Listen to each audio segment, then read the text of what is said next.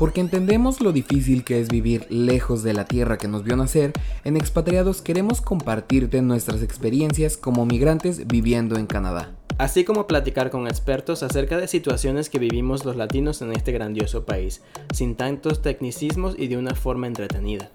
Así que si estás pensando en migrar a Canadá o ya vives aquí, estás en el lugar correcto. Yo soy Quique Maldonado. Y yo soy Andrés Esis. Y esto es Expatriados Podcast. Hola, ¿qué tal amigos? Sean bienvenidos a un nuevo episodio de Expatriados Podcast. Estamos muy emocionados por que nos acompañen una semana más y sobre todo por el tema del que vamos a hablar. Y como cada semana me acompaña Andrés. ¿Cómo estás Andrés? Hola Kike, súper bien. ¿Y tú cómo estás? Emocionado por el tema que vamos a hablar hoy y también por el invitado. Pero bueno, ¿estás listo para iniciar el episodio? Sí, claro que sí. Vamos a darle. Listo. A lo largo de nuestra estancia en Canadá hemos sido testigos de que no importa tu lugar de procedencia, religión, aspecto físico u orientación sexual, en este país serás respetado. Con la llegada de junio, la comunidad LGBT cobra protagonismo alrededor del mundo, ya que es considerado el mes del orgullo, por lo que se nos hizo importante hablar de las garantías y derechos que gozamos en este país, el cual nos permite ser nuestro verdadero yo. Y para hablar al respecto, hoy nos acompaña Raúl Barrera, mejor conocido en redes sociales y YouTube como Rulo Rules. Comunicólogo de profesión y creador de contenido por convicción, Raúl comparte diariamente con sus miles de seguidores aspectos de su vida en Canadá, así como parte de su día a día. Hola Raúl, ¿cómo estás? Hola Andrés, muy bien, ¿y tú? Qué gusto estar en este podcast de Experteo. El nombre está muy chido, me gusta. Y hola ¿cómo van? ¿Cómo van? ¿Cómo andan? Todo bien, este, la verdad es que les tenemos que confesar a todos los expatriados que pues Raúl y yo tenemos historia, nos conocimos hace unos años aquí en Toronto, digo, antes de que se mudara a Montreal, y aunque nuestra amistad siempre ha sido un tanto ríspida, la verdad es que siempre yo, yo lo recuerdo con mucho, con mucho cariño y pues la verdad es que la comunicación ha seguido durante, durante el tiempo, durante los meses, durante los años, pero la verdad es que estamos encantados de que nos acompañes, mi Rubla. ¿Cómo estás? No, oye, de hecho, por cierto, tú hace un par de, pues, de años me dijiste, no, quiero hacer como un podcast y yo te decía, güey, hazlo, tienes talento y aquí y allá y tú como que no, como que yo pienso. Y ya ves, qué chido que, que lo armaste y la verdad sí lo he escuchado, está muy chido, muy interesante. Y pues, yo creo que llegó la pandemia, la pandemia fue la que me obligó, ¿no crees? Sí, sí, sí, pero de verdad me encanta mucho cómo las personas ya como que traemos esto de estar comunicando cosas, ¿no? Y tú y Andrés los están haciendo muy bien y pues felicidades, qué chingón la neta. Muchas gracias. Pero bueno, como lo mencionaba en la introducción, estamos ya en el mes de junio. Eh, la verdad es que se me hace un poco una locura el que haya pasado ya casi medio año de este 2021. La verdad se me hace una locura.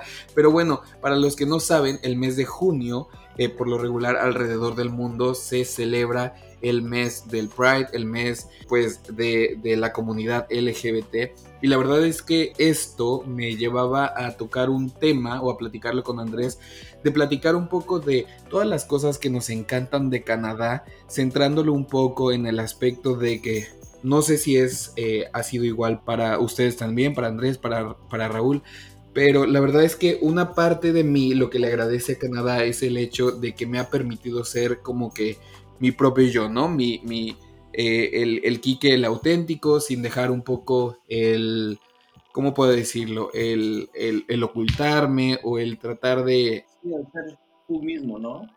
Exactamente, entonces por eso queríamos platicar este, un poco contigo acerca de, de este tema tan importante, porque la verdad, no sé si es, he, he, sido solo yo, pero nosotros venimos de, de distintos países de Latinoamérica, en este caso de México, de Venezuela, pero la verdad es que no vivimos esta misma libertad en cuanto se habla de a lo mejor de libertad sexual o de libertad para la comunidad LGBT. ¿Cómo lo has vivido tú, tú Raúl? Pues mira, Miki, que yo para empezar en México nunca bajé Tinder, ni Grindr, ni Badoo, ni allá quemándome aquí. no, o sea, la verdad es que nunca las utilicé por justo esto. Bueno, uno, porque estaba en el closet, y dos, porque es como el qué dirán, ¿no? O sea, si estás en estas aplicaciones, eres un urgido, o a las mujeres incluso les dicen otras cosas peores, pero pues aquí como que llegas y dices, éjeles, nadie me conoce, pues qué vamos a despeinar la cotorra, ¿no? Pero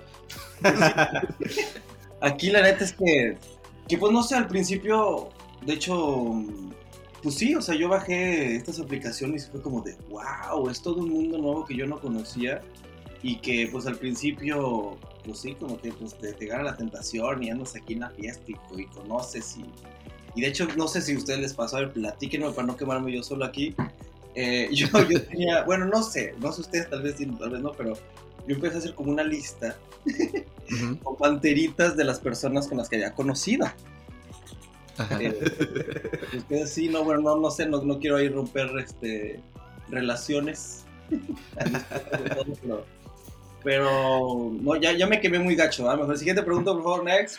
No, no, no. La verdad es que se me hace muy interesante esto porque la verdad es que como lo mencionas, o sea, a pesar de que yo pues llegué a tener pareja, por ejemplo, en Monterrey, pues en mi vida se me hubiera ocurrido andar de la mano con una pareja, ¿no? O a lo mejor este, estábamos a lo mejor en el cine y ni siquiera, eh, pues eso, ¿no? Abrazarlo o, o algo así, porque la verdad era una sensación de pues no sé si llamarlo como tal incomodidad, pero sí del ser señalado, ¿no? A lo mejor, obviamente la realidad, mi realidad era muy distinta porque, no sé, en ciudades como, como la Ciudad de México, a lo mejor puede ser un poquito, pues, más natural, más normalizado en, en ciertas zonas, pero pues recordemos que Monterrey es una ciudad como tal muchísimo más conservadora en México, entonces la verdad es que eso este, pues sí fue un gran, gran cambio. Y la verdad es que yo no lo llegué a visualizar como tal hasta que yo viví mi primer Pride aquí en, en Toronto. Y la verdad es que sí fue una situación completamente distinta. Simplemente el hecho de que en mi primer Pride que yo estuve aquí, el ver al primer ministro estar como que en el, en el parade, en el desfile, para mí fue como que wow, o sea, me voló la cabeza el hecho de que cuando vamos a ver a Enrique Peña Nieto o a AMLO en un tipo de eventos como tal, o sea, se me hacía un, tanto, este, pues, loquísimo, ¿no? ¿Cómo, cómo, viviste tu primer Pride aquí? Oye, a ver, espérame, ahorita te contesto, pero tú, tu primer Pride te fuiste y así como con un outfit lo elegiste o fue como más al, azar, así como de, a ver, voy a... Te voy a ser muy, muy honesto, la verdad es que, este, pues sí me fui como muy normalito, pero yo no he contado esta experiencia, pero este, se les voy a contar aquí. La verdad es que, pues, mi, mis papás al principio cuando yo salí de clase con ellos pues no, no tuvieron la mejor reacción, después con el paso del tiempo este, pues ellos lo fueron entendiendo y la verdad es que yo siento que soy muy afortunado de, tener a los papás que tengo. Pero lo que se me hizo muy loco es que en eso estábamos nosotros, Andrés y yo, en el, en el Pride, en el desfile. ¿Y quién crees que estaba desfilando en el desfile? Mi mamá. ¿Tu mamá? ¿qué hacía allí? Porque mi mamá es, le encanta el chisme, le encanta el pedo, entonces yo recuerdo que hay, hay como una eh, asociación de latinos que forman parte del desfile y entonces como que ya vio un post y tenía una amiguita y no sé qué, pues total, le dijo de que preguntaron como que quién quiere formar parte de, de, ¿sabes? De la comitiva de que va a desfilar. No sé si te acuerdas, pero ahí, eh, como parte del desfile, pasan estos latinos con una mega bandera tejidas, todas las banderas. Sí, sí, sí. Además se da risa eso porque yo por años había querido eh, participar en el, en, el, en el, parade, ¿no? O sea, obviamente sí había ido, yo he ido a muchísimos parades aquí, pero nunca había tenido la oportunidad de, de, marchar como tal, porque no, no había encontrado una organización con la que yo pudiese conectarme. También fue porque quizás, o sea, no quiero hacer ningún tipo de excusas, probablemente era mi, mi culpa de que realmente no... No te involucraste. No me involucré lo suficiente, realmente no, no busqué, porque después de haberlo hecho me di cuenta de que era en realidad era sumamente fácil conseguir una. Este, pero me da demasiada risa ver la mamá de Quique desfilando y lo primero que pensé fue como que, pero ¿cómo? Ella está ahí y yo estoy aquí. Es como que yo quiero estar ahí, tengo tantos años queriendo estar, o sea, desfilar y no se ha dado. Y esta señora en, en un, o sea, en un parpadeo, un parpadeo de ojos, o sea, un parpadeo de ojos ya, ya, ya lo consiguió. Exacto, entonces la verdad es que sí fue un tanto surreal el que mi mamá estuviera ahí y de hecho Andrés me decía de que, pero dile, dile que nosotros también queremos, no sé qué, pero pues ya sabes, con todo, exacto, que nos hay eh, meta tras bambalinas y demás, pero la verdad es que tú sabes que pues es un cúmulo de miles de personas, luego la señal no hay tanta y demás, la verdad es que fue un poco complicado, entonces nos tocó estar un poco de espectadores. La verdad es que no recuerdo si ese fue el primero o el segundo año, pero bueno, y ya después, el siguiente año, ya yo le dije a mi mamá de que, hey, dile a tu amigo de la asociación de nosotros. Y la verdad es que ya nos metimos ahí al mitote con la bandera y la verdad es que este fue como muy significativo el hecho de la primera vez ver a mi mamá ahí desfilando, pues porque... Has de, ver hermoso, ¿no? Como, como, no sé, los ojos llorosos están haber puesto, como de, güey, qué bonito es que mis papás me estén apoyando de esta forma, ¿no? Exacto, y la verdad es que como que fue un, un es eso, ¿no? De pasar a, a, lo mejor al principio, pues no tomarlo de la mejor manera, este, que digo que es completamente entendible, los papás también pasan por su duelo, por su etapa de, de a lo mejor no entenderlo completamente, y después, años después, verla ahí desfilando, la verdad es que sí fue muy significativo este, para mí, pero tú Andrés, ¿cómo fue tu primera vez viendo un Pride aquí? Cuéntanos, Yo creo que fue muy parecido a, a, a mucho de lo que ustedes podrían decir, ¿no? Es como que viniendo de un país como Venezuela, en donde nunca tuve ningún tipo de exposición eh, a ningún tipo de Pride, eh, o sea, era una locura. Era una locura ver todo, ver este, eh, todas las organizaciones involucradas y, y, simplemente intentar como que entender toda la situación, ¿no? Y, y ver todo lo que está pasando. Simplemente fue una experiencia súper loca para mí, la verdad. Claro. Eh, en la mejor manera, ¿no? Yo creo que también mi, mi percepción de Pride ha evolucionado mucho con, con, el pasar de los años,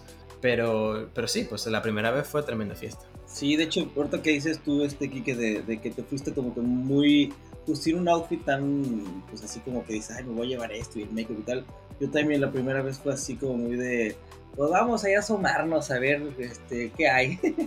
y sí, o sea, de verdad yo me sentí como, como nunca me había sentido, es como una felicidad en el aire, no sé, ¿sabes? O sea, a pesar de que en México sí llegué a ir a una con el pretexto de que iba a hacer un video, según yo, y me tocó entrevistar a Lady Wu, ¿se acuerdan de Lady Wu? La de muchas Claro. cosas, bueno, me tocó entrevistarlo, pero yo estaba ahí para pues, saber cómo, cómo está esto, pero pues obviamente no es lo mismo pues, sentirte como vulnerable, que alguien pueda verte o que se enteren tus papás, que sé yo, estar aquí en un país donde pues, no te conoce nadie y estás viendo, como tú bien decías, o sea, yo vi a señoras que pasaban con carteles de yo apoyo la comunidad LGBT, llamo a mi hija, a mi hijo, etcétera. Entonces tú decías, güey, qué hermoso y aquí estoy, aquí es lo que quiero sentir siempre toda mi vida, ¿no? Entonces, pues sí fue muy bonito la primera vez. Exacto, sí, la verdad es que siempre, yo creo que para todos es un, un tanto parecido el hecho de, de que eh, pues buscas un pretexto, ¿no? Para acercar, sí. Acercarte a ese tipo de ambientes o a ese tipo, eh, incluso yo me acuerdo que tenía un amiguito gay y la primera vez que fui a un antro gay fue como que, no, sí, es que lo vamos a acompañar, ¿sabes? o sea, cuando en realidad pues el que terminó más disfrutando fui yo, pero bueno ya que hablamos eh, en, de este aspecto, en tu caso, tú te considerabas straight o ibas con esta bandera, por así decirlo, en México, y ya es aquí cuando tú tomas la decisión como de abrirte en este aspecto, a lo mejor como se llama coloquialmente, a lo mejor salir del closet. ¿Tú consideras que Canadá tuvo este, un papel importante en el que tomaras esta, esta decisión? Fíjate, es una pregunta muy interesante porque discuto mucho con mi mejor amigo que vive allá en México, que él me dice, güey, es que yo conozco aquí muchísimas personas que salen del closet y adoptan y se casan y son felices y tal, y digo, pues güey, les aplaudo, les hago mole, les refresco y todo, porque no porque a una persona le vaya bien, significa que a todos nos va a ir igual, ¿no? Y creo que de, de la minoría, yo pienso que hay más minoría, o sea, dentro de todas las personas que conformamos la comunidad LGBT, pienso que hay más personas que no nos ha ido tan chido que las personas que sí les, les ha ido chido, ¿no? Entonces, yo allí en México, la verdad es que pues, estoy viviendo en Cancún, en León eh, y en San Luis. y la verdad es que como que mm, por lo que escuchas, que incluso dicen tus familiares, tus amigos, lo que ves en la televisión, cómo estereotipan a, a la persona gay que es peluquero y súper afeminado y tal, entonces, pues no sé, ¿sabes? O sea, realmente como que yo decía, no es que si lo digo ahorita y luego como trabajo en los medios allá en, en mi ciudad, como que decía, no, es que, y no, no, no, no, o sea, es una presión que realmente dices, no puedo, o sea, quiero, pero por mi contexto, por lo que he vivido, realmente no se puede. Entonces vives así. Yo desde los que 13 años sabía realmente que yo sentía atracción por los hombres y por las mujeres. Entonces, pues como que creo que todo es como una um, olla express, ¿no? En algún momento tiene que reventar. Y pues en mi caso reventó acá en Canadá porque pasé por una situación de personas aquí en México y tal que aquí en Canadá dije, ¿sabes qué, güey? Pues qué chido, tengo esta oportunidad de poder estar en otro país, en un país donde, pues tú sabes, este, Kike y Andrés, ves a las personas vestidas como quieren, eh, todo es válido en este país mientras no dañes a terceros, entonces fue que decidí desahogarme, porque muchas personas que dicen, güey, es que no es necesario salir del closet, ¿no? Pero hay otras personas que sí tenemos como que este, este cosa adentro que necesitamos como que sacarlo, ¿no? Entonces puede pues tal vez muchas personas me dirán cobarde porque lo hice en otro país donde pues, no tengo a nadie, si nadie me acepta, pues ya están en México, pues ahí se quedan. Pero yo creo que necesitas, de cierta forma, no se debería, pero necesitas como que, pues sí, muchos huevos para poder aceptarte, porque yo siempre he dicho que la gente no nacemos en el closet, sino la sociedad te mete al closet por todo lo que escuchas. Entonces, pues es muy triste que uno tenga que estar haciendo, no sé, una historia, una publicación en Facebook de yo soy así y la madre, ¿no? Cuando pues, no debería, pero pues así pasa, pero respondo a tu pregunta, sí considero que gracias a todo lo que veía en este hermoso país, que lo amo de verdad, sí fue como de, pues sí, güey, sé tú mismo y disfruta tu vida. Y una vez que salí del closet, créeme que mi vida dio un giro de 180 grados y fue como de, wow, o sea, como que te puedes expresar como quieras y pues no sé, te cambia la vida muy, muy chido. Suena cliché, pero es muy cierto.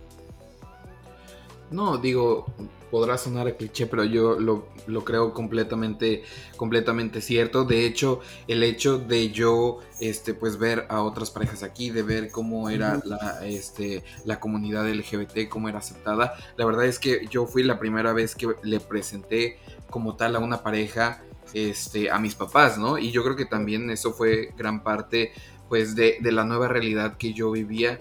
Y sí, como tú lo mencionas, en México y en parte Latin y, y en, podría decir que el resto de Latinoamérica, es eso, o sea, seguimos como que representados en la televisión, en el cine, como a lo mejor este, el, homosexual chistosito que corta cabello, que es diseñador de modas, que es, sabes, que es muy, muy afeminado. Eh, entonces, yo creo que sí falta mucha representación. Lo, eh, yo creo que gracias al paso del tiempo cada vez hay más, cada vez vemos más gente.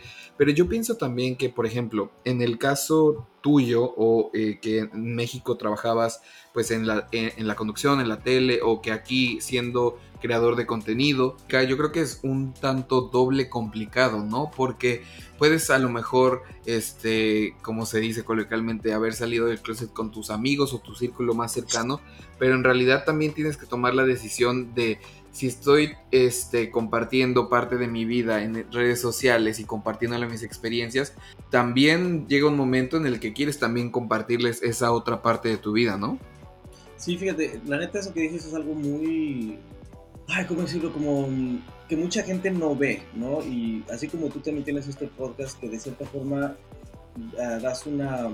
¿Cómo se llama esta palabra? Como expones como este tipo de temas gracias a que lo hablamos de manera pública, es que se puede, visibilidad, le damos visibilidad A, pues, a la comunidad, ¿no? Y yo, yo me considero bisexual y la verdad es que una vez que yo dije en mis redes sociales esto, de verdad no sabes la cantidad de mensajes que me llegaron diciéndome de que Rulo, gracias a que vi esto, yo me animé también a hacerlo con mi familia, me siento muy bien. Entonces, ahí es donde tú caes en cuenta que cada palabra que dices, cada cosa, pues ya se queda en el internet. Entonces también es una responsabilidad muy grande el hecho de, de saber qué hacer, hasta dónde decir, qué no decir, porque puedes, eh, pues sí, repercuten las otras personas también en lo que pues, acontece día con día, ¿no? No por nada te siguen también a ti por este podcast, por ciertas cosas, como te expresas, tus pensamientos, igual en mis redes me siguen por eso. Entonces, sí es una responsabilidad que pues, se debe de tener con los seguidores, ¿no? Y, y también esto de compartir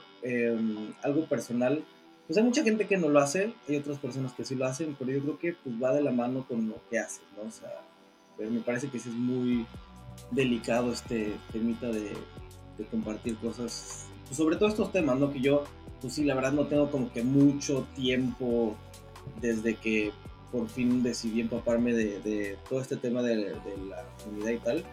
Y sí como que pues voy aprendiendo todos los días, ¿no? O sea, estoy, Exacto. feliz. Y digo, qué bueno que tocaste también el tema de, en este caso, la bisexualidad, porque también es una cosa que, pues como tal, es un tanto tabú, ¿sabes? Un Eh, tanto un tanto, sí.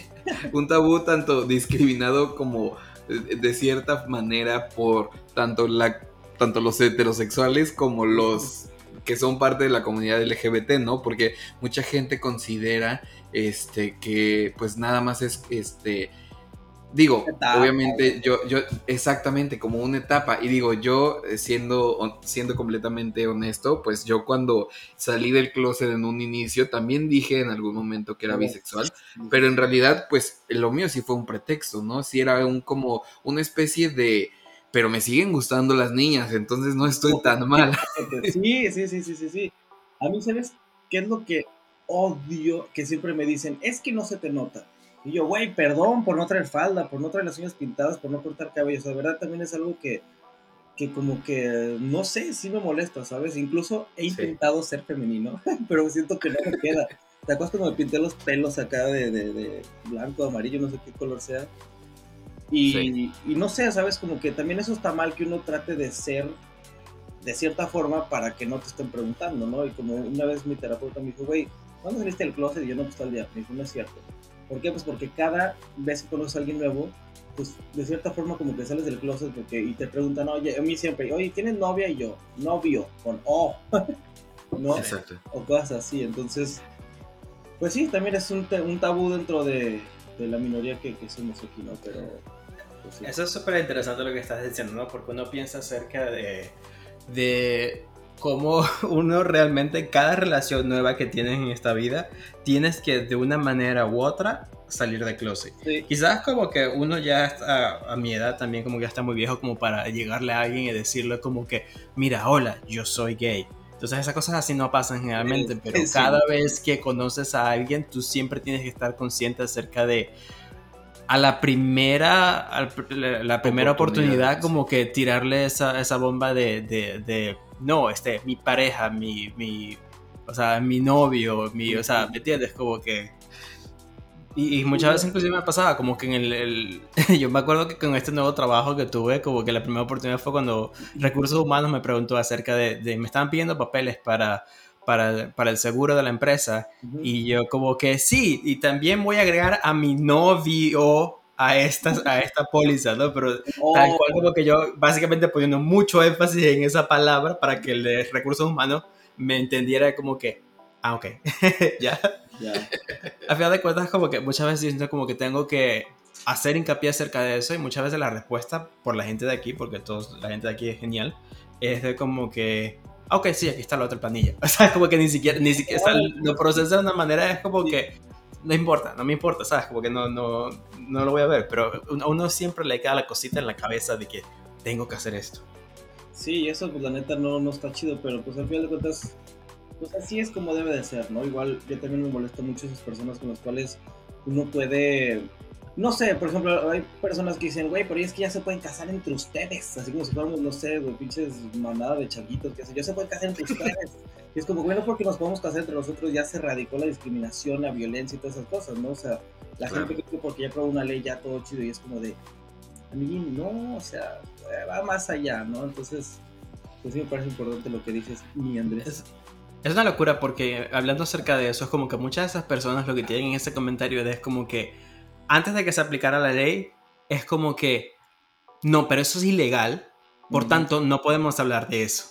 Y después de que se aplicó la ley, es como que no, pero ya es legal, entonces ¿para qué vamos a hablar de eso? Entonces empiezas a dar cuenta de que simplemente es hablar acerca de eso, de darle visibilidad, de, de ponerle los puntos sobre las sillas, especialmente en Latinoamérica, donde mucho, uno habla mucho acerca de, en, códigos, uno no, uno no sale del closet y dice que es gay, sino como uno no dice que va a un antro gay, dice como que va a un bar de ambiente. Ay, sí, de ambiente. O sea, todo ese tipo de, de, de cosas es como que no, como que en Latinoamérica es mucho acerca de de si no lo menciono no existe.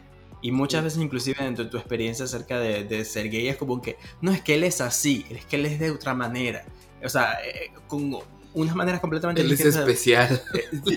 Sí, o sea, es como que siempre pareciera que estuvieses hablando en código. Una de las cosas que aprendí mucho aquí es el hecho de de ser puntual al momento de, utilizar mi lenguaje, de ponerle las cosas, o sea, los puntos sobre las sillas, de llamarlo por lo que es. Llamarlo por su nombre. Llamarlo por su nombre, porque lo hace real, lo hace visible. Y la otra vez hablábamos con, hablaba con Andrés y, este hecho también de cómo se hacía, se sigue haciendo y, se hacía antes muchísimo más, el hecho de tú sabes, eh, típico que en la familia había una tía quedada que vivía con la Rumi. ¿Sabes? En realidad todo el mundo sabíamos que era la novia, la pareja, pero era de que no es su amiga con la que vive. y, exacto. Y total, la amiga con la que vivía se quedó con la casa, se quedó con los bienes cuando se murió la tía y siguió siendo la amiga toda la vida, ¿sabes? Sí, sí, sí. No es que son muy buenos amigos. Exacto. Y también esto que hablaba Andrés, o sea, existen unas, unas especies como de códigos no no establecidos, pero también cuando vivía en México el hecho de que si llegaba a tener novio era como que en el trabajo, de que sí, mi, pareja, la pareja ah, se convirtió en, esa frase, en esa frase de no es novia, deduce que es, ¿sabes? Entonces... es como esto como de, oye, pero es que, es que escuchaste que Raúl es y güey, háblalo, dilo, grítalo, está bien, no pasa nada, o sea. Exacto, exacto.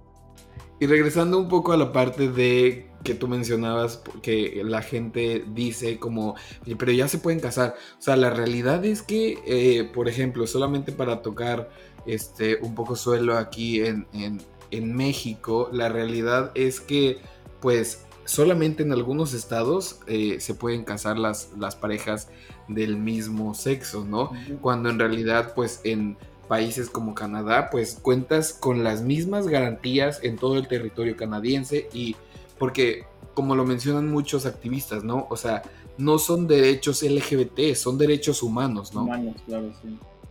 Pero bueno, Raúl, continuando con este, con este tema, ¿Tú, has, ¿Tú consideras que has sufrido una especie de discriminación aquí en Canadá? Porque digo, yo parte de lo que amo también de Canadá es esto, ¿no? El ver este, una infinidad de, culturas este, conviviendo entre sí, el ver una infinidad también de, de religiones, de idiomas. O sea, en Canadá la realidad es que sí es un país como tal muy multicultural. ¿Tú consideras o has experimentado alguna especie de discriminación aquí? Pues fíjate, es una pregunta muy chida porque, bueno, para empezar, por ejemplo, cuando yo llegué yo me subí al camión y era como de, güey, esto es una pasarela, ve nomás, qué personas tan guapas, guapos de, de todos lados, ¿no? Como que es algo muy diferente y después como que ya se te hace como que algo, como que normalizas de cierta forma todo, ¿no? Entonces, pues ya como que llegando a ese punto era como de, ah, mira, o sea, hay personas que se visten como que muy fashion, se pintan el cabello. Entonces, después de que salí del closet dije, me dan ganas de pintarme los pelos. ¿Por qué? Pues porque no sé, después de que sales del closet, te tienes que pintar los cabellos de a huevo para, para sellarlo chido, si no como que no, no, no vale. Y lo hice. Y la verdad es que tengo un tema aquí como que muy... que hay mucha gente que tal vez pueda sentir que ataco mucho a México, pero no. Pero desafortunadamente me tristeza decir esto que de las únicas personas que llegué a recibir comentarios así cuando me pinté el cabello fueron de mismos latinos y de personas, no sé, que eran de otras partes del mundo, incluso me decían como de, oye, güey, tú puedes poner este acondicionador que te sirve, qué tal, ¿no? Y no es que le tire pues, mala, este, ahí malas vibras a, a mis compatriotas latinos, pero pues honestamente a nosotros se nos hace fácil que poner un apodo, que el flaco, que el gordo, que el, o sea, como que normalizamos estas palabras Y ustedes saben que aquí, pues en inglés no llegas con alguien y le dices, hey, fat, how are you? Pues no, o sea, está cañón, ¿no? Entonces como que también el, pues, la cultura, nuestra forma de expresarnos es muy diferente y eso también es un choque cultural que cuesta entender al principio y que siempre nos justificamos diciendo como de, es que es un chiste nada más, ni aguanta nada, que ya son generaciones de cristal y tal, ¿no? Pero dices, no, o sea, va más allá de, pues sí, de todo eso, ¿no? Pero, sí. pues bien fuera es, creo que lo único que me ha pasado y obviamente pues sí te calan, incluso en redes sociales también me llegan a decir cosas que, o sea, si leyera los comentarios del video que hice del Pride de Toronto, o sea, dices, qué bueno, ahora entiendo y por qué soy tan feliz en este país, ¿no? O sea, hay como todavía nos falta mucho trabajar la empatía sobre todo para poder entender por qué el otro es como es y decir, güey, si quiere pintarse el cabello azul verde y o quiere andar como quiera, pues déjalo ser, güey, si lo hace feliz y a ti no te afecta nada, pues déjalo, güey, chido, ¿no? Pero pues en nuestros países como que sí tenemos muy arraigado este pensamiento muy de, de, no sé, ¿sabes? Como que nos, nos queremos ver, queremos estar bien. No, ¿cómo es esta frase? Que está muy chida, es como de eh, queremos estar bien, pero no mejor que el otro. ¿Cómo es eso? No, sé cómo es eso. Queremos estar bien, pero ¿qué? ¿Otra vez? No, que es como de. Eh, o sea, quieres que todos estén chidos, pero tú quieres estar mejor que el otro. Sí, o sea, siempre el uno más, ¿no? El. el no sé cómo va la frase como tal. Por ahí, por ahí se entiende, no sé. Por ahí, ahí la buscamos y le pegamos, ¿no? Oye, no, pero ya que mencionas eso, la verdad es que a mí, digo, yo muchas veces dejé de leer muchos comentarios porque yo ya lo he mencionado antes, pero eh, tú sabes que aquí son muy famosos estos grupos, digo, en todo el mundo, ¿no? Estos grupos de Facebook que son para lo único que sigue sirviendo Facebook, este, de mexicanos en Toronto, colombianos en ah, Toronto, mexicanos en, en Montreal, etcétera, etcétera. Y la verdad es que en un principio a mí sí me daba mucho coraje este hecho de que eh, en mi, en mi forma de pensar es, si tú estás llegando, si tú estás emigrando a otro país en el que tú sabes que en este país, la verdad, este, los derechos humanos, la no discriminación y, demás cosas están muy presentes en el día a día de los canadienses, este, pues lo mínimo que puedes hacer es como cambiar un poquito el chip y adaptarte, ¿no? Entonces, y la verdad es que yo eh, muchas veces en este tipo de grupos, pues sí veía este tipo de comentarios a lo mejor como discriminatorios o, u homofóbicos, que la verdad es que, como dices, ¿no? O sea, en realidad a lo mejor yo nunca he sufrido de discriminación aquí en Canadá, pero pues sé que existen otros latinos que a lo mejor siguen teniendo esta mentalidad a lo mejor un tanto homofóbica y siguen pues haciendo este tipo de comentarios en este tipo de grupos cuando en realidad pues como lo digo, ¿no? O sea, si estás llegando a un país en el que esto sí está mal visto, esto sí está castigado, esto no es eh, una bromita como tú lo mencionas, pues lo mínimo que podrías hacer es adaptarte, ¿no? Pero quedarte callado. Sí, sí, sí, e, es justo eso, Andrés, porque es lo que te iba a decir, o sea, depende con quién te juntes, porque honestamente si sigues juntándote con gente que piensa igual que tú, por más que estés en Canadá, en Suiza, en lo que tú quieras, pues no vas a poder saber cómo piensan personas, no sé, de otro país o mismo de de Canadá, ¿no? Yo sí noté que estas personas que me llegaron a hacer comentarios así eran las personas que son súper nacionalistas y que no, yo puro ranchero y tequila y vámonos, no nos salimos del, de la zona Doffer y Eglinton, que sí la conocen, ¿no? y acá estos restaurantes acá donde llegaron a cuchillar personas en uno de estos restaurantes que era como vibra bien pesado, entonces pues yo creo que también está chido el poder decir, güey, tengo la oportunidad de ir a otro país, que para muchas personas no nos es fácil, para otros muy fácil, lo que sea, pero, güey, hazle plática a la gente en la calle, habla con otras personas para que te des cuenta que el mundo no, no es lo que te contaron tus papás que era nada más en tu ciudad, ¿no? Y eso fue lo que yo empecé a descubrir, es como de, wow, o sea, es chido, ¿no? Exacto, y la verdad es que, o sea, pues no por eh, ser grosero, pero como dice Andrés, si, si, si, no, si no te parece, pues por lo menos cállate porque esto ya está en la ley, ya no te están pidiendo tu opinión a ver si aprobamos una ley, si, eh, ¿sabes? Entonces es como que lo mínimo que puedes hacer es eso, adaptarte o si no, guardarte este, este tipo este, de comentarios. ¿Y tú, Andrés, tú crees que has sufrido algún tipo de, como tal, discriminación? Solo por decir un poquito más acerca de este tema. Y también por sobre todo como que entenderlo como que de tu parte, tú no tienes ningún tipo de responsabilidad con estas personas. No es como que, especialmente ese tipo de, guerreros de, teclado que lo único que hacen es, es quejarse detrás de un perfil sin nombre en un grupo en Facebook, ¿no? Y, eso pasa mucho, es como que mucha gente quiere venir a, otro país y vivir su país, pero bajo la, bajo la, o sea, dentro del techo de este país y nunca se termina de adaptar.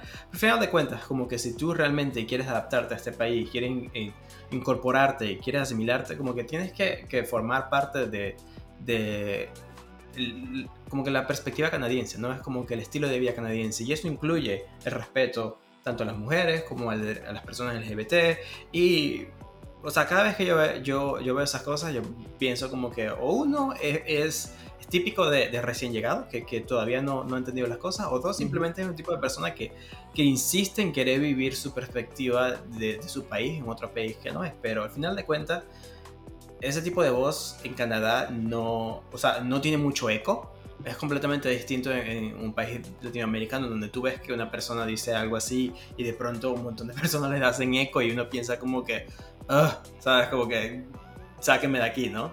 Este, eh, pero lo que yo siempre he visto así aquí es como que este tipo de, publicaciones, este tipo de, comentarios simplemente no, no tienen eco. Pero nunca te han hecho comentarios así homofóbicos o algo así. Yo creo que directamente nunca me han hecho, o sea, en Canadá nunca me han hecho comentarios así. Obviamente en Venezuela tengo como que. Déjame sacar la lista entera, ¿no? Pero. Es que, ¿sabes qué? También Andrés tiene cara de pocos amigos. Yo creo que eso también me pasa, que mi cara también me ven acerca de como que. Eh, mi cara, mi, mi cara me ven acerca de como que yo creo que le da un poco de miedo. hablar mal mío. Sin embargo, como que sí he tenido ciertas perspectivas, especialmente dentro del, del, campo laboral, en donde muchas veces como que me... Yo creo que esto es un poco más indirecto. No es como que, pero sí me estereotipan como que por ser gay a veces. Este... O sea, en la perspectiva, por ejemplo, como que yo en el trabajo como que soy un poquito contestón. No necesariamente contestón, pero básicamente como que sí tiendo como que a, a, como que si tengo una opinión, darla, ser bastante directo y como que muchas veces lo que me terminan diciendo es como que, oh, you're so sassy. ¿Entiendes? como que, o sea, y yo como que llegó un punto de que eso me agravó, como que me, me, me molestó y yo como que les preguntaba como que, pero ¿qué te hace decir eso? Y, y, la respuesta que me decían, ¿no? Como que, ah, no, pero es que tú siempre estás dando tu opinión. Y yo, pero eso es malo. Y, el, y las personas me respondían como que, no, súper bien, obviamente, estás dando tu opinión. Eres muy directo, toda esa cosa. Y yo como que, pero entonces, ¿de dónde viene eso de, del sassy? Es mi voz, es que, ¿qué es lo que está pasando? Y en un momento sí me cayó el 20 de pensar como que, me estás eh, estereotipando por ser gay. Son este tipo como de microagresiones por el hecho de que las personas gays los tienen estereotipados, aunque sean aceptados, aunque no tengas nada en contra de ellos, aunque sean tus amigos, pero parte de tu inconsciente los tiene estereotipados como alguien que es escandaloso, que es muy opinionated, que, que, que, no se calla si ve algo que no le gusta, ¿no? Y pues al, al final del, del día, pues, pues la gente seguimos teniendo este tipo de, estereotipos muy, muy, muy en el fondo y yo creo que es algo parecido a lo que, lo que pasaba, ¿no? Y no puedo decir que realmente no tengo eso como que en parte de, mi día a día común, pero en el ámbito del trabajo, en la perspectiva del trabajo, en mi cabeza era como que yo solamente estoy haciendo mi trabajo. Yo solamente estoy... O sea, yo estoy viendo un error, yo estoy llamando atención a ese, ese error. Entonces, la manera que me están comentando o la manera como me están respondiendo, siento como que me está tirando en este. Es como que. Eh, you are the sassy gay coworker. que te están atacando por tu orientación. Exacto. Y yo creo que, como dice aquí, que no es algo como que sumamente crítico. Este, yo al, momento también pensando como que, ¿sabes que Voy a intentar simplemente como que hacer que esto no me afecte tanto. Em, pero sí, yo creo que inclusive es el típico caso también, o sea, no para decir que exactamente lo, lo mismo, pero he escuchado mucho acerca de de muchas mujeres que han tenido ese tipo de, experiencia también, que cuando son muy asertivos en su trabajo, este, oh, you're so bossy, o sea, como que, Oye, también le dicen como que you're so sassy. Y uno se puede pensar como que si yo fuese un hombre heterosexual, ¿realmente tú tendrías esa misma perspectiva de mí? Me dirías, soy muy bossy o soy muy buena en lo que hago. Exacto. Si fuera un hombre, ¿sabes? Ese tipo de cosas. Y cosas así, súper pequeñas, pero muchas veces simplemente te das cuenta de que, de que siempre hay algo pequeño. Es como que, como que, o sea, este, sí, es como que siempre hay unas microagresiones aquí y allá. Y lo que no puede hacer al respecto es simplemente como que, dentro de mi perspectiva, obviamente, educar en lo que uno puede educar. Y también, como te digo, y otra vez va al, punto de, de, los mexicanos en Toronto, no tomar responsabilidad por otras personas. Como que al final de cuentas, en mi cabeza era como que, bueno, si tú quieres tener esa perspectiva de mí, yo puedo intentar educarte que está mal, pero no estás respondiendo acerca de esto, simplemente yo voy a seguir, yo no voy a cambiar mi manera de ser, yo no voy a cambiar lo, lo asertivo que soy en el trabajo porque tú tengas este tipo de, de perspectiva. Sí, por supuesto, ¿no? Fíjate que eso que, que, dices, Andrés, es muy interesante porque yo igual antes de salir del closet, yo decía, güey, ya los vimos con su pinche banderita, ya que cierran las calles y el desfile, yo decía como de, ¿para qué hacen eso? O sea, sí, hombre, ya, ¿sabes? Pero yo siendo parte de en el closet, ¿no? Entonces una vez que sales y te enfrentas con ese tipo de microagresiones o agresiones más fuertes lo que tú quieras, es como de, güey, ¿por qué me tienen que dañar? Sigo siendo la misma persona y una vez que dije quién era, pues ahora recibo ese tipo de comentarios, pues no está chido. Entonces como que también te entiendo mucho porque te pones, bueno, nos ponemos como en esta cosa de no me voy a dejar, cabrón, a ver, a mí no me dices esto ni lo otro, la, y por eso claro. creo que se puede tener esta perspectiva de, de, que la comunidad LGBT pues somos así que no nos dejamos, ¿no? Y al final pues nadie se debe de dejar, ¿no? Como tú dices, ni las mujeres, ni nadie, nadie, nadie. Entonces, pues sí, está cañón. No, y quieras o no, ahorita que tocas ese punto, la verdad es que, o sea, yo me he cachado teniendo algunas actitudes que se le pueden considerar hasta machistas u homofóbicas, ¿no? Pero la verdad es que son, son como que actitudes que a lo mejor, este, pues son cosas con las que crecimos y con la que constantemente nosotros estamos desaprendiendo, uh -huh. este, sí. conforme va pasando el tiempo, conforme vamos conociendo acerca del tema, o sea, yo considero que, por ejemplo, si yo no te conozco, yo voy a actuar como un hombre heterosexual masculino porque, porque era una especie como de autodefensa, ¿no? Mm, que, que utilizaba en México en el hecho de que, no, o sea, a mí que no se me note porque pues no quiero que me traten diferente. Obviamente con el paso del tiempo pues ya me vale madre. Digo, no me considero una persona como tal tan afeminada, afeminada pero sí me ha dejado como de importar un poco el, uh -huh. el actuar distinto para adaptarme o para que, este, pues como digo, ¿no? No se ¿no? me... Exactamente, entonces, pues yo creo que son cosas que vamos aprendiendo en el camino y pues lo que nos queda, este, por aprender, ¿no? Sí, no, no, no, la verdad es que, que pues sí, o sea, yo te digo, soy como un nuevo gay, porque también se nos dice así. y, y, como que aprendes. Y la verdad es que sí está muy chido. Eh, pero, por ejemplo, tú has intentado, no sé, o tú, Andrés, también has intentado como ser un poco más femeninos también, o, ha cambiado su personalidad después de que pues ya como que les empieza a valer más todo, o realmente han sido como iguales. Sí, o sea, yo creo que, como te digo, mi, o sea, durante todos los años que yo he ido de Pride, como que muchas veces mi percepción ha cambiado mucho. Este, y, y sí he explorado como que de una u otra manera, como que viendo ese tipo de cosas, pero, o sea, para serte sincero, yo le tengo miedo que se me caiga el pelo, entonces yo realmente no me lo voy a pintar por eso. no es miedo a como que me juzgue la gente, es miedo a como que dentro de dos meses me voy a ver con la calvicie, porque ya estoy a la rayita de ya caer en eso. Entonces, pero, pero cosas así como que, este, pintarme las uñas o ese tipo de cosas, como que mi mamá se... Creo que fue el año, hace como dos años. Hace como dos años. Hace como dos años que mi mamá casi que se, se, se puso súper molesta conmigo porque me pinté las uñas dorado.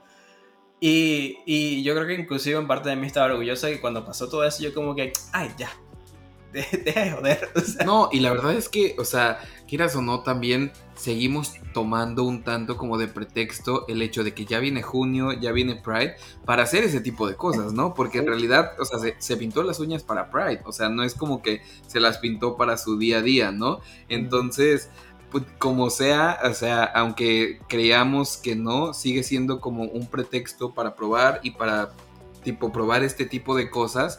Este, pero pues eh, muchas veces este, seguimos necesitando este como este pretexto para, para, para intentar estas, estas nuevas cosas, ¿no? Sí, totalmente de acuerdo. El año pasado ustedes ya tuvieron como otro outfit, así como que ya más, este, ¿cómo se dice? ¿Exótico o no?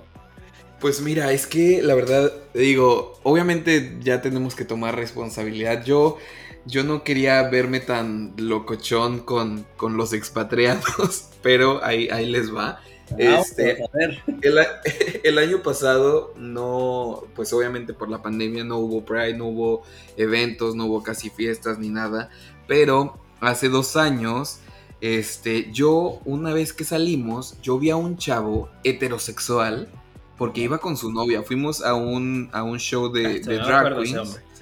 Este, el chavo súper guapo estaba en un antro gay, pero iba acompañando a su novia, ¿no?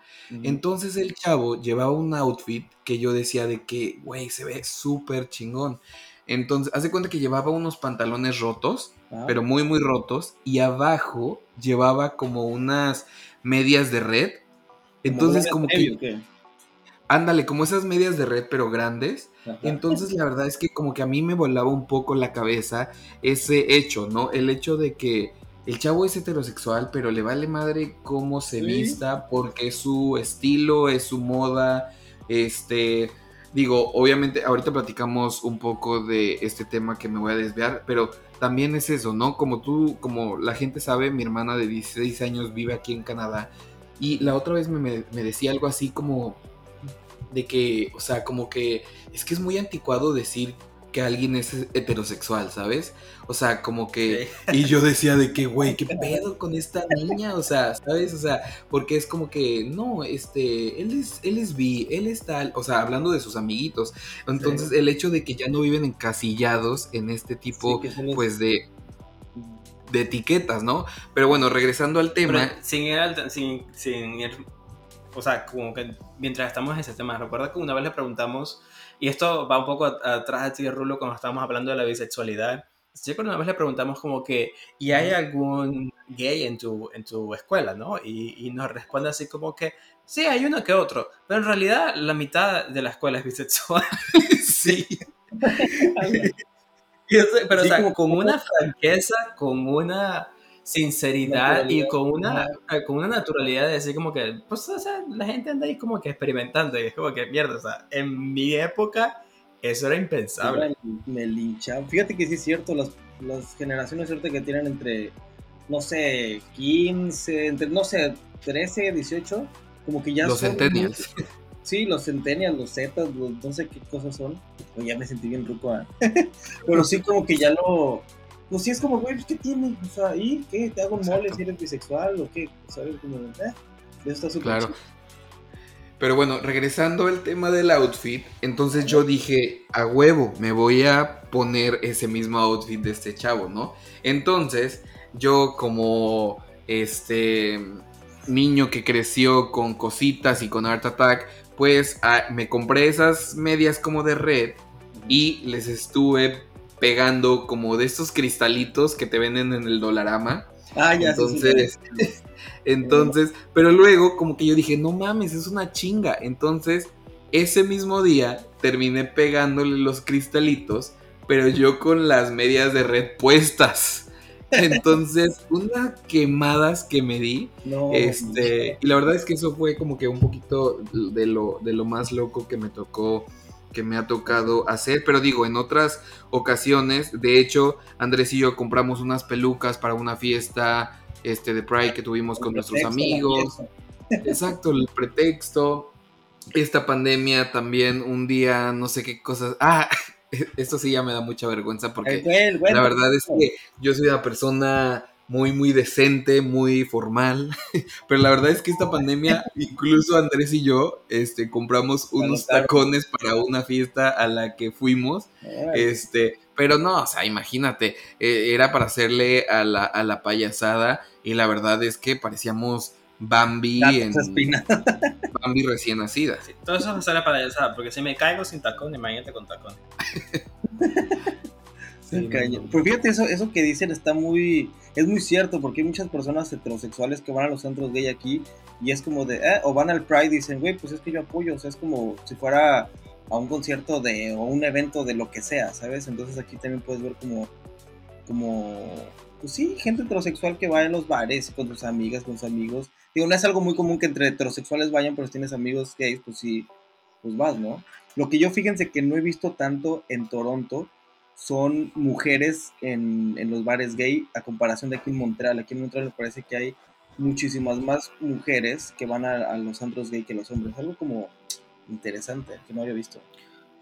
Sí, es un tema bastante, yo creo que inclusive un poco difícil, ¿no? Porque obviamente uno, uno, quiere, uno, quiere, uno quiere decir que como que todos los bares gay son lugares seguros para cualquier persona, ¿no? Sin embargo, y una de las cosas que he estado viendo es que muchas veces, ya, ya que realmente sí hay una gran cantidad de mujeres que van a bares gays, eso lo que, eso lo que ha estado trayendo es también hombres heterosexuales que quizás no tienen las mejores intenciones yendo a estos bares con la idea de quizás capitalizar con eso, ¿no? Es como que intentar ver cuál es la niña borracha y, y, y, no sé, intentar ligar o intentar aprovecharse de eso. Entonces es como que es un poco gross. Eh, pero sí, pues inclusive te digo, sinceramente, la primera vez que vi algo serio así fue en Montreal. Sí, es que la gente está bien loca, pero loca, son súper liberales. Exacto, como que inclusive como que tuvo, que venir un guardia a sacar al hombre ese porque obviamente no se veía que no tenía las mejores intenciones y es un poco difícil porque obviamente las muchas mujeres lo que terminan sintiéndose es como que se sienten un poco a gustos en esta en, este en este lugar pero quizá bajo el pretexto de que obviamente no van a haber hombres que se van a querer aprovechar de ellos y obviamente los gays ni las van a mirar. Este, pero uno, no sabe, pues. Sí, es como una situación en la que la verdad es que eh, las chavas se sienten seguras, pues porque están rodeadas de gays, este, pero se ha tornado una situación un tanto un poco difícil por eso, ¿no? Por el hecho de que muchos hombres heterosexuales a lo mejor están ahí acechando a ver quién es la niña más borracha heterosexual que a lo mejor pueden convencer de que, pues, de llevárselas, ¿no?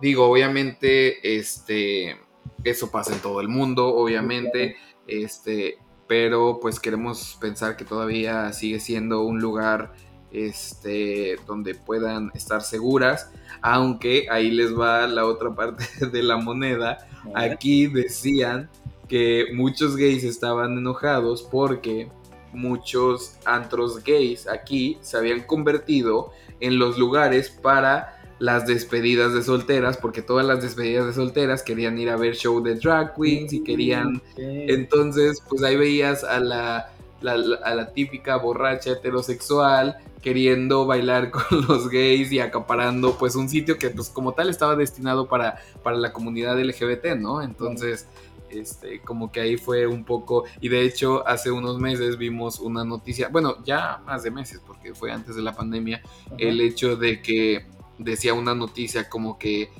el no, tal bar gay ya no aceptará este, despedidas de solteras, ¿no? en Toronto? Sí, entonces como que muchos gays andaban como que celebrando, ¿no? De que, yes, eh, por fin. No me lo sabía, fíjate. Sí, sí, sí. Pero bueno, mi Rulo, yo creo que vamos llegando al final de, del episodio. Me gustaría... muy, muy, se nos fue súper rápido este, la hora, pero este, nos gustaría que nos despidiéramos con un mensaje que les eh, que quieras darle a todos aquellos que están este, a lo mejor eh, con la idea de venir a Canadá, ya sea por situaciones de tener una vida mejor o como en este caso, para por fin este, vivir la vida como, como en realidad eres, ¿no? A lo mejor pensando que a alguien de, de, la comunidad LGBT a lo mejor tenga esta inquietud de venir a Canadá, pues para tener y gozar de los privilegios que tanto Andrés, tú y yo y toda la comunidad goza en este país. Sí, fíjate, eso que dices es, es muy cierto, porque yo creo que alguien que quiere inmigrar es alguien que no está contento en su país, con su situación, con su realidad, por lo que sea, por la cuestión económica, por la cuestión, no sé, política, sexual, educativa, lo que tú quieras. Entonces, pues no sé, o sea, yo la verdad es que ni siquiera tenía realmente planeado venir a Canadá, se dio la oportunidad y ha sido la mejor decisión que he tomado en toda mi vida y muchas veces decimos, no, es que necesito millones y millones de pesos, de dólares para irme, pero honestamente, si te pones a hacer cuentas de cuánto se gasta un fin de semana ya en la fiesta o en cosas que realmente no valen mucho la pena, que decimos, ay, no, sí, después para el viaje, lo que tú quieras, sí se puede, o sea, de verdad, es como muy cliché de, no, tú puedes venir y que nada, tus sueños, no es así, pero sí es así, ¿sabes? Creo que cuando realmente quieres un cambio en tu vida y estás viendo y escuchando a personas como tú, Kike, como tú, Andrés, o como yo también utilizo mis plataformas, que no lo hacemos con la intención de, ah, sí, vengan, porque la vida es no, o sea, creo que hay tiempos para todos, así como, no sé, hay personas que salen del closet a los 15, a los 20, y otros que salen hasta los 60, yo creo que tienen que ser muy pacientes con este proceso porque hay personas que se les da mucho más rápido y otras personas que no, pero deben de estar siempre con el dedo sobre el renglón y, y luchar y motivarse escuchando eh, su podcast, este, viendo videos en YouTube, lo que ustedes quieran, pero de verdad vale muchísimo la pena y creo que tanto tú, Kike, como Andrés, pues también lo platican y lo dicen, ¿no? Que aquí la verdad es... Eh, puede existir también violencia, racismo, lo que tú quieras, pero no es comparado con lo que hemos sufrido en nuestros países y pues es comenzar una vida nueva y es algo, un sentimiento que realmente es muy difícil poderlo decir con palabras, pero lo que se siente el estar aquí, el poder sentirte pleno, el poder decir, güey, soy yo mismo, si quiero me pinto las uñas, si no, lo que tú quieras es algo increíble y pues siento que es una oportunidad que todos pueden venir y que e, es empezar desde cero, ¿sabes? O sea, no es como que llegas y ya, ahora le chido, es empezar desde cero, pero creo que eso te forja y yo sé que tú también, Kike, has tenido como que momentos de un principio como de, ay, ay, ¿qué está pasando aquí? Pero pasas ciertos obstáculos y más como migrante, ¿no? Que nos cuesta pues más la comida, el idioma, extrañar la familia, los amigos, te pierdes de de lo que tú quieras, pero al final de cuentas vale muchísimo, muchísimo la pena poder estar aquí. Y es como mi mensaje. Claro, y sí, nosotros siempre lo mencionamos en el podcast, que es una decisión importante, es, una eh, es un es un tema, este, una experiencia como tal que te reta en muchos aspectos de tu vida, porque pues como lo mencionas tú, el adaptarte, el, tener esta constancia a lo mejor pues que para ahorrar dinero, para o, un tiempo en el que estudias, trabajas, eh, infinidad de cosas. Y como lo dices tú también, el hecho de empezar desde cero es algo que pues no todos están dispuestos a hacerlo y empezar, eh, como, como se dice coloquialmente, empezar desde abajo. Pero como nosotros siempre lo mencionamos, este, es una decisión que definitivamente eh, creemos que fue la correcta, por lo menos para nosotros y que hoy en día pues ya estamos gozando de todas las virtudes que te da Canadá desde una estabilidad política, desde una economía estable, desde buena educación y una infinidad de cosas. Pero bueno, mi Rulo, ya nada más para terminar, recuérdales cómo te pueden encontrar todos los expatriados en YouTube y en Instagram. Pues, para cerrar ese tema también, bueno, rapidísimo, nada más quiero decirles que no se vayan con expectativas tan altas, porque pues luego se pueden encontrar con pared, ¿no? Como tú bien dices. Claro, sí, sí, sí. Todo chido. Y de verdad, muchas gracias por invitarme en su podcast. Me encanta su, su energía que tiene. Su, su, logo está padrísimo. Y su constancia, sobre todo, es la que admiro, porque ustedes saben que estar creando contenido no es fácil. Necesitas tiempo, inversión, en la la la. Sí. Y por eso se merecen lo que tienen y vienen muchísimas más cosas chidas por ustedes. y ahí me pueden encontrar como Rulo Rules, Rulo Rules en redes sociales, que ya próximamente voy a hacer un cambio por ahí, situaciones de YouTube que ya después te contaré. Eh, pero sí, ahorita me encuentro como Rulo Rules en, ahí en Instagram, YouTube. Y muchas gracias por la invitación y pues nada, nada más. No, gracias a ti por haber aceptado platicar con nosotros. La verdad es que este ya llevábamos tiempo este queriendo grabar un episodio, pero pues por distintas cosas este no se había podido. Este, pero de nuevo, gracias. Vayan a checar todo el contenido que tiene este Rulo en Instagram, en YouTube. La verdad es que Este, siempre... También. Usen el código debajo de la descripción para un Del swipe up para, para ir al OnlyFans de Rulo. Oye, por cierto, hablando eh, ya como último dato de este tema y que es muy relacionado con lo que estamos hablando ahorita del OnlyFans, hoy vi un video en el que decían, le preguntaban a una chava, ¿qué opinas de la gente que tiene OnlyFans?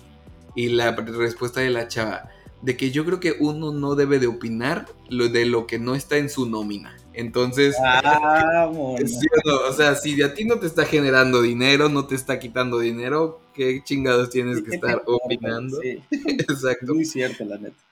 Pero bueno, como les decía, vayan a ver este, todo el contenido que, que, tiene, que tiene Raúl, que tiene Rulo, este, acerca de su día a día en Canadá. Este, también tiene mucha información acerca de este, cómo venirte a estudiar aquí en, eh, a Canadá. Entonces, vayan, vayan a checarla. Y pues nada, mi Rulo, muchas, muchas gracias. y esperemos se repita este pronto. Sí, claro que sí, sí lo hacemos. Y que estén muy bien, Andrés y Quique. Y saludos a todos los expatriados. Pero bueno, expatriados, esto ha sido todo por esta semana. Esperemos este episodio haya sido de su agrado. Recuerden que nos pueden seguir en Instagram como Expatriados Podcast. Pueden ir a checar todo el contenido que tenemos y también pueden escuchar este, este y todos los episodios anteriores en cualquier plataforma en la que escuches tu podcast. Y pues nada, esto fue todo por esta semana y nos escuchamos la próxima. Chao, chao.